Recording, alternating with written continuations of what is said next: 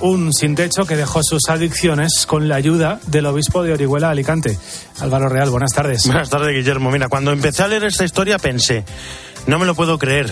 ¿Y por qué no se cuentan estas cosas? Aitor estuvo 25 años viviendo en la calle, frente a la puerta de la Catedral de San Sebastián. El obispo, Monseñor Munilla, le acogió en su casa durante la pandemia y le ha ayudado a ingresar en la comunidad del cenáculo.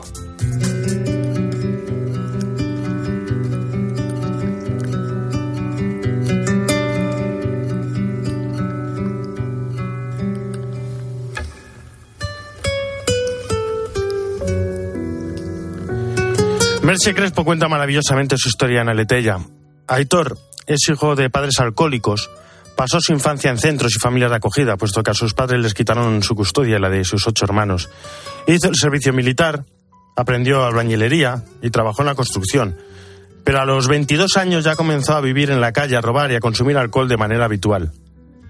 Más de 25 años estuvo malviviendo frente a la puerta de la Catedral de San Sebastián, durmiendo en ocasiones en centros de Cáritas o en albergues municipales. Incluso ingresó en alguna ocasión en la cárcel. Un buen día, todo cambió. La suerte le sonrió. El obispo de San Sebastián, Monseñor Ignacio Munilla, se acercó y le propuso cambiar de vida. Le dijo que si se decidía a entrar en el cenáculo, le acogería en su casa y le ayudaría para dar el paso. Aitor vio el salvavidas, vio que podría dejar por fin el alcohol y lo agarró bien fuerte. Dijo sí. Pasó una temporada en casa del obispo, reduciendo el consumo de alcohol, y cuando estaba listo para entrar en el cenáculo llegó la pandemia.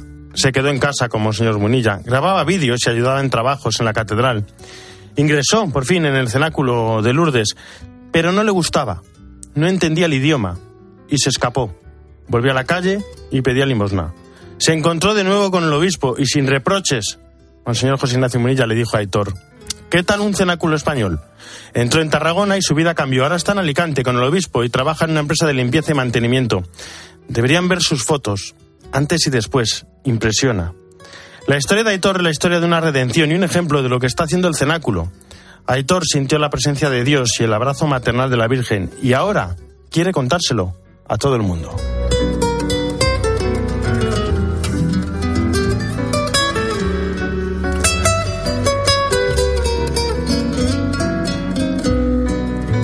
Jesús, aquí están. ¿Cómo estás? Muy buenas tardes. ¿Qué tal, Álvaro? Buenas el tardes. de mañana. Bueno, pues octavo domingo de Pascua, que es ya el domingo Pentecostés y el día 50, los 50 días. Volvemos en el Evangelio al cenáculo otra vez, cuando el Señor resucitado se aparece a los discípulos y les disipa sus miedos porque el Señor les dice, recibid el Espíritu Santo cuando ellos están con las puertas cerradas. Siempre me gusta recordar en este día el Espíritu Santo, que es el gran desconocido, que le tenemos por un doble, a veces por dos extremos. Una, no acordarnos de y otra como que parece que es el mago que tiene que... Entonces, el, que siempre como el que siempre actúa, el que siempre... Entonces, actuar siempre actúa, pero no actúa como tú y yo queremos, sino según cree él que nos conviene. Entonces, a veces, anda, ¿y por qué estaba haciendo esto y resulta que ahora me ha surgido así eso? Porque el espíritu te va llevando no como algo mágico, sino desde la providencia. Entonces, cuando el Señor dice, recibe el espíritu para qué? Para tener fortaleza, que es uno de sus dones, especialmente con lo cual más que nunca necesitamos fortaleza para ser testigos y servidores, fortaleza para dar consuelo, fortaleza para ayudar, fortaleza para amar. Para todo eso hay que tener fortaleza y también para tener agallas y ser humildes. Esa es la fortaleza del día de Pentecostés. Muchísimas gracias, gracias. Jesús Luis. Hasta mañana. Hasta mañana.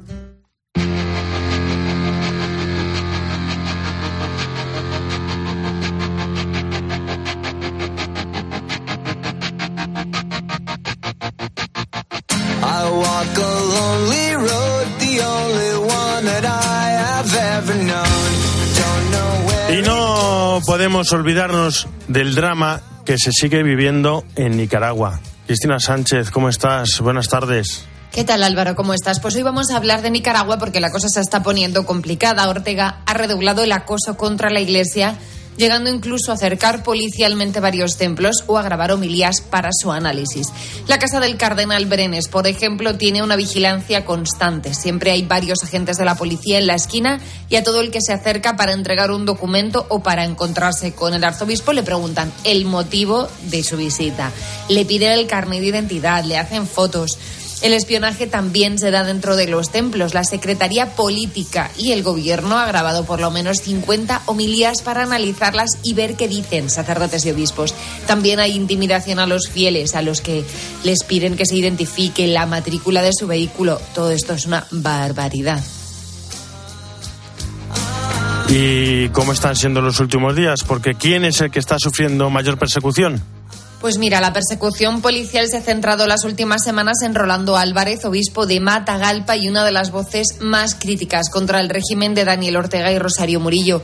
A él no le importa que los agentes le sigan a todos lados, pero no está dispuesto a aceptar que este acoso afecte a su familia. Por eso hace unos días inició un ayuno indefinido por el acoso y hostigamiento al que le está sometiendo la policía y que está afectando a su círculo de privacidad familiar como denunció el propio obispo en un vídeo. Vamos a escucharle. Hoy he sido perseguido durante todo el día por la policía sandinista, desde la mañana hasta estas horas de la noche, en todo momento, durante todos mis movimientos del día. Al final de la tarde, encontrándome en la casa de mi sobrina, he ido directamente a preguntarles a los oficiales de la policía por qué me persiguen y me han informado que ellos obedecen órdenes. Pero el obispo no es el único que está siendo perseguido en los últimos días. La iglesia de San Juan Bautista, en la ciudad de Masaya, también fue sometida a un cerco policial. En su interior se encontraba el sacerdote Jarvin Padilla, al que no se le permitía abandonar las instalaciones del templo. El cardenal Brenes logró sacarlo y decidió enviarlo al seminario menor, que es un lugar más tranquilo, a la espera de un nuevo destino. Y otra cosa más, el gobierno ha eliminado de la parrilla televisiva el Canal 51, propiedad de la Conferencia Episcopal de Nicaragua. Dicen los miembros de la Iglesia que nunca habían visto tal descaro, tal abuso de poder. Se violan impunemente los derechos de cualquier persona en el país. Ninguna institución hace nada si no recibe la orden de arriba. La corrupción afecta a todos los niveles y en esta situación la Iglesia es de las pocas voces que está levantando su denuncia y por eso pasa lo que pasa. Álvaro, nos escuchamos la semana que viene. Hasta la semana que viene, muchas gracias, Cristina. Nos vamos a Roma a las 2 y 12, una hora menos en Canarias. Seba Fernández, ¿cómo estás? Buenas tardes. Muy buenas tardes, Álvaro. La verdad es que hay tantas cosas que no sé por dónde empezar. Vamos, si te parece, primero con las audiencias. A los sanitarios les dice el Papa, es un atentado el recorte a los recursos para la sanidad. Y luego el gran acto de hoy, ¿no? En el patio de los niños. ¿Cómo le gustan al Papa estos encuentros? Le encantan y nunca defraudan, ¿no? Vamos a comenzar por lo más serio, ¿no? Lo que decías al principio. Efectivamente, el Papa hoy eh, se ha reunido con la Confederación de Centros Médicos Italianos y les ha pedido que trabajen para que todo el mundo tenga acceso a la asistencia sanitaria que debe ser gratuita, ¿no? El Papa les explicaba que la pandemia ha ampliado la brecha de las desigualdades y les ha propuesto tres años antídotos en su trabajo. La proximidad, la integridad y el bien común, porque mm, ver en el paciente otro yo, les decía el Papa, nos anima a reconocernos como hermanos. Y, efectivamente tienes toda, toda la razón porque, porque a esta hora los 160 peques que se han reunido con el Papa prácticamente hasta hace un ratito, antes de comer, pues están disfrutando de la pizza por los jardines vaticanos, que también el Papa les invita a pizza, ¿no? Eh, yo siempre cuento, Álvaro, de la primera vez que estuve con ellos, porque es que se me quedó grabado un pequeño en una de estas reuniones el Papa les dijo, bueno, ¿queréis hacer alguna pregunta al Papa? Y uno, y uno levantó el, dedo ahí, ¿qué quieres? ¿Qué quieres? Y el, y el niño preguntó, ¿que cuándo comemos? ¿no? Entonces, y efectivamente el Papa dijo, se acabó la conversación, lo importante es ir a comer pizza, ¿no? Bueno, pues efectivamente, la Guardia Suiza también respira aliviada porque ha sido el centro de atención de los niños que, que, que han estado con el Papa en el cortile de San Damaso. Muchos de ellos, Álvaro, se encuentran en situaciones familiares difíciles difíciles o están enfermos Hoy en el grupo, además, también han estado presentes niños que huyeron, que han huido de la guerra de Ucrania, ¿no? Y, como siempre ocurre cada vez que el Papa está con ellos, se produce un intercambio improvisado de preguntas respondidas a coro por los pequeños que no tienen desperdicio. El Papa siempre improvisa en estos encuentros, ¿no? Y, efectivamente, o sea, yo creo que, es más que aconsejable eh, poder presenciar alguna de estas reuniones con el Papa, porque la sintonía que tiene con ellos es increíble. Bueno, y vamos al boletín de hoy porque también el boletín trae cosas. Destaco dos. Tenemos enviado del Papa para el encuentro de jóvenes en Santiago y ya hay programa del viaje del Papa a Áquila. ¿Qué mes de agosto te espera, Eva? Bueno, bueno. Este verano el Papa va a descansar muy poco, ¿eh? Muy poco porque no olvidemos el mes de julio que le espera. O sea, que apenas va a darse un respiro si es que se lo da y nada más concluir el consistorio sorpresa que, ya contamos la semana pasada, eh, justo el día que termina el consistorio, eh, en lugar de descansar, bueno, pues al día siguiente pone rumbo a la ciudad de la Áquila, porque mm, allí quiere inaugurar la Puerta Santa. Eh, ya sabemos que es una ciudad que sufrió un terrible terremoto, más de 300 personas fallecieron, eh, cerca de 80.000 eh, personas se quedaron sin vivienda. Y entonces el Papa estará el día completo, el 28 de agosto, completo en, la, en la Áquila. Y luego, pues también hemos tenido una noticia que es muy importante para España, porque mm, el, el cardenal Antonio Augusto dos Santos, que es el obispo emérito de Leiría Fátima, va a ser el enviado especial del Papa para clausurar la peregrinación europea de jóvenes, que como sabemos se celebrará en Santiago de Compostela el próximo del 3 al 7 de agosto, con motivo del Año Santo Compostelano. De momento queda año hasta que se clausure, queda tiempo para saber si el Papa vendrá o no a Santiago. Eh, evidentemente, eh, no solo la pandemia, sino la rodilla, pues eh, han supuesto más trabas, ¿no? En este deseo que sabemos que tiene el Papa, pero bueno. Ojalá, ojalá. Bueno, muchísimas gracias, Eva. Hasta mañana. un fuerte abrazo. Hasta mañana. Un abrazo, Álvaro.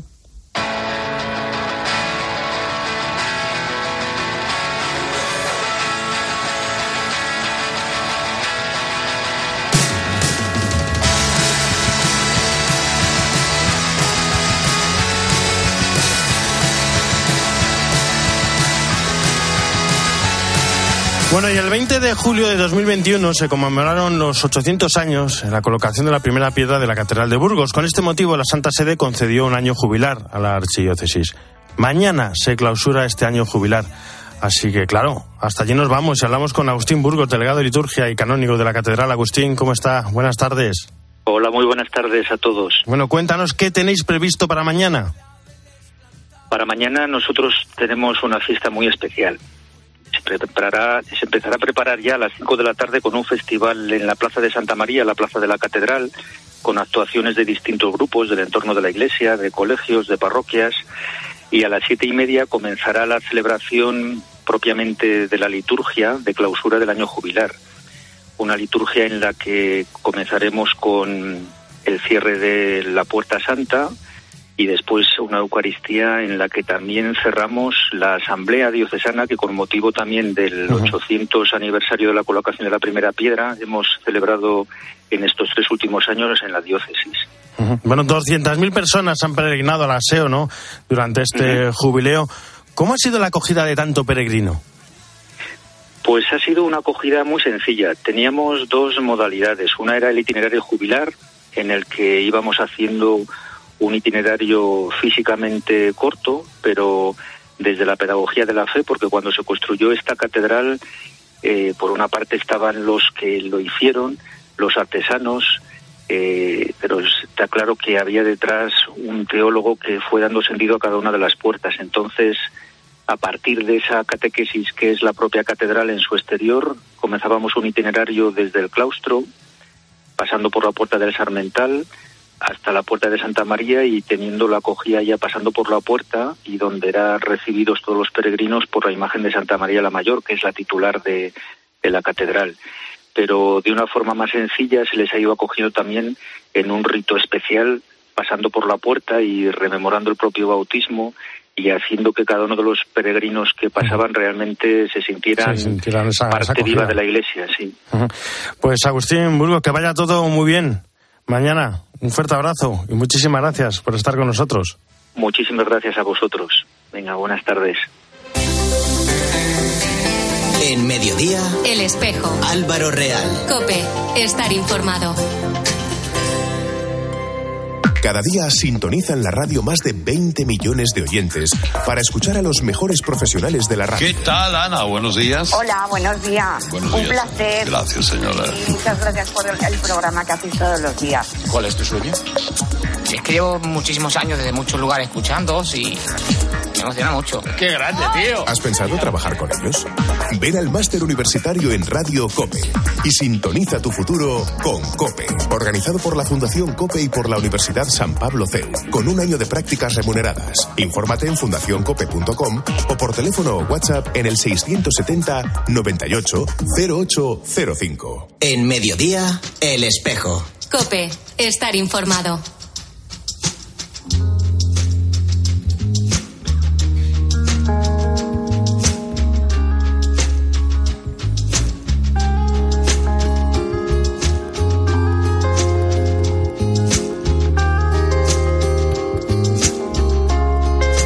Sigamos construyendo juntos. El Espíritu Santo nos necesita. Es el lema y la invitación de la Comisión Episcopal para los laicos, familia y vida para el Día de la Acción Católica y Apostolado Seglar, que la Iglesia celebra mañana, día de Pentecostés. Un día, como recuerdan los obispos de esta comisión en su mensaje, para destacar el papel fundamental que tiene laicado en la corresponsabilidad eclesial y en la misión evangelizadora junto con los pastores y la vida consagrada. Hablamos con Angelines Morales, responsable del sector de adultos de la Acción Católica General. Angelines, ¿cómo está? Buenas tardes. Buenas tardes, ¿qué tal? Bueno, no me gusta dar Aquí nada por su- no me gusta dar nada por supuesto. Decirles que quiero empezar desde el principio, porque todo, ah, quizá no todo el mundo lo sabe. ¿Qué es Acción Católica General? Bueno, pues la, la- la Acción Católica General es una asociación laical creada por la propia Iglesia para la evangelización de, de las personas y de las realidades que están en, la- en las parroquias. Eh, es para todos, mm, ya que la, la, integra- la integran niños, jóvenes y adultos, familias, en definitiva, pues la gente habitual de, de la parroquia. He visto que, por ejemplo, en el sector de adultos, en el que eres la responsable, por ejemplo, están los equipos de vida, ¿no? ¿Cómo funcionan los equipos de vida dentro de una parroquia? Sí, sí, bueno, en el de adultos, en el de infancia y en el de jóvenes, en todo eh, esa es la, la propuesta que común que, que tenemos, ¿no? Porque queremos crear procesos que duren para toda la vida, que no haya corte, ¿no? Que un niño mm, pues pueda seguir de joven en la parroquia y pueda seguir un joven de adulto también en ella. Y, y los equipos de vida pues no son más que los, grupos parroquiales mm, de las propias eh, parroquias donde compartir, donde la gente se reúne para compartir la fe, para formarse, para revisar la vida a la luz de- del Evangelio y del Magisterio, para tomar impulso, ¿no? Para en esa llamada de, eh, de, de- de salir a, a transformar el mundo en clave de, Jesucristo, ¿no? Bueno, y sí, No, no, quería decir que, que precisamente Papa Francisco no- nos, pide a los laicos eso, ¿no? El, el salir, ¿no? El tener más protagonismo. Los obispos españoles también dicen que es una oportunidad para crecer en comunión, participación y misión. Pero, ¿y los laicos nos creemos realmente que somos importantes dentro de la Iglesia? Bueno, pues en eso estamos. En esa, esa también es una de nuestras tareas, ¿no? De, y, y este día que, que, que celebramos mm, mañana, ¿no? Y que ya comenzaremos pues esta tarde con vigilias y con oraciones y pues eso, ¿no? Es seguir eh, también el proceso sinodal no, nos ha vuelto a recordar, ¿no? Eh, hace hincapié en esa corresponsabilidad y en el que tomemos conciencia realmente que desde nuestra condición de bautizados pues somos llamados y enviados a, al mundo a dar a, a- dar a conocer a Jesucristo, ¿no? Bueno, dentro de nada, en, en mes y medio, precisamente vais a tener la Asamblea de Barcelona, ¿no? El encuentro de laicos de parroquia, que va también en ese, en ese sentido, ¿no? En la importancia de los laicos dentro de la Iglesia. ¿Cómo van los preparativos? Bueno, pues ellos estamos con mucha, con mucha ilusión, con muchas ganas. Eh, tendrá lugar del 21 al 24 de julio eh, en Barcelona y bueno, pues un espacio abierto a todos, los niños, jóvenes y adultos que quieran participar en un ambiente muy festivo, celebrativo y donde vamos a profundizar en la gran tarea de la Iglesia, que es la evangelización, ¿no? Con, con este, este evento con obras y palabras y, y bueno pues ahí ahí estamos porque queremos o sea, eh, ten- tenemos en mente pues crear espacios donde pueda haber diálogo intergeneracional espacios también de trabajar como ser testigos en el mundo en los distintos espacios de presencia pública no y, y bueno pues toda la información está presente en nuestra página eso, web. Eso quería preguntarte, eso quería preguntarte, porque si alguien nos está escuchando y dice, bueno, eso me interesa, yo quiero, quiero ir, quiero asistir, yo soy laico y quiero participar más en la iglesia, eh, ¿qué pueden hacer? ¿Cómo, ¿Cómo pueden ir a este encuentro? Pues, pues bueno, hay como, como dos maneras, ¿no? Una es si en su diócesis hay comisión diocesana, diocesión católica general, pues, pues, se pueden poner en contacto con ellos a través de, ellos y, y, si no, pues directamente a través de nuestra página web, accioncatolicageneral.es, pues ahí van a ver el banner del encuentro donde pueden pinchar y está toda la información sobre la inscripción, porque además hay distintos tipos de, de opciones de alojamiento, bueno, para, para hacerlo accesible a todos, ¿no? En esta idea de para todos, eh, pues bueno, pues se pueden encontrar los, pues, los descuentos que hay para familias, servicios de guardería, pues todas las, las opciones que, que pueden encontrar también para facilitar la participación. Porque es hora, es hora de dar un pasito al, frente, ¿no? Y, los laicos también ponernos en, en primera línea de la evangelización. Claro, claro. Lo, lo, echamos mucho ya, ¿eh? Pero, pero hay que, hay que seguir, hay que seguir. Sí, sí. Hay que seguir luchando y evangelizando. Angelines Morales, muchísimas gracias por estar con nosotros por este día tan importante que es mañana de Acción Católica y que nada, que lo celebréis muy bien y que vaya todo muy bien. Un fuerte abrazo. Muchas gracias. Un abrazo.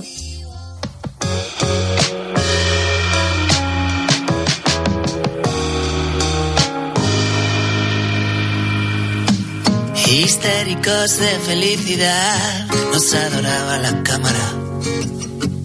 Publicabas toda nuestra intensidad, te llovían las marcas. Era tan Black Mirror, yo sabía no ibas a aguantar. Bueno, ya saben que las audiencias con el Papa Francisco siempre, siempre, siempre nos traen alguna que otra sorpresa. Vamos a contar una. Mayor Cudia, ¿cómo estás? Muy buenas tardes. ¿Qué tal Álvaro? Muy buenas tardes. Ayer tuve la suerte de hablar y conocer de primera mano la historia de una familia de la parroquia Nuestra Señora de la Visitación en Madrid, la formada por Paula y Nacho y sus seis hijas, que el pasado 25 de mayo participaban en la audiencia con el Papa Francisco.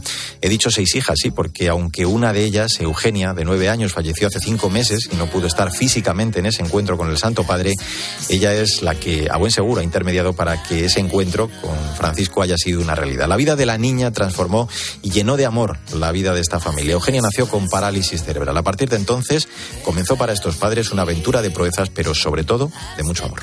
Y de nueve años que gracias a la oración de tantas personas y también a nuestra oración, pues lo hemos vivido dentro de toda la dureza que ha sido, porque ha sido una enfermedad muy difícil, la hemos vivido como con mucha paz, ¿no? Y con mucha unión en la familia y siempre sacando las cosas buenas de todo lo que pasaba, celebrando los pequeños triunfos que tenía. Entonces todo eso pues, nos ha ayudado mucho tanto a mi familia, a mis, otras, a mis otras cinco hijas, a mi marido por supuesto y al resto de gente pues que nos ha ido acompañando en este camino. Así nos lo contaba Paula, la madre de Eugenia, la tercera hija para el matrimonio superado ese eh, con mucha oración, con mucho amor, lo afrontaron todo y se volcaron en la atención y en el cuidado de la pequeña, eh, que además te invito a que veas algún vídeo. Ella percibía ese amor muy claramente. Como te decía, la vida de Eugenia ha sido un auténtico regalo que les ha servido, si cabe, para poner al Señor más aún en el centro de su vida. Además, no quedó esa entrega solo hacia el interior de la casa. La enfermedad de su hija les hizo conocer tan de cerca este problema que, gracias a la afición de Nacho, el padre decidieron crear la asociación Run for Smiles para ayudar a otros niños. Y como te contaba al principio, el pasado 25 de mayo tuvieron ese gran regalo de ser recibidos por el Papa en audiencia. Acababan de hacer las niñas mellizas, las siguientes a Eugenia, su primera comunión, y escribieron para regalarles a las pequeñas ese momento inolvidable. Así, con la intercesión seguro que de Eugenia, no solo estuvieron allí, sino también saludaron al Papa que le regaló su solideo y al que entregaron el libro con la historia de Eugenia. La vida de la pequeña Eugenia Gros Jiménez, un auténtico regalo para esta familia colmada de amor, un ángel que además ahora estamos seguros les cuida y les guía desde el cielo. Hasta el próximo día. Lánzame hacia ti, dame de lleno. Muchísimas gracias, Mario. Hasta la semana que viene.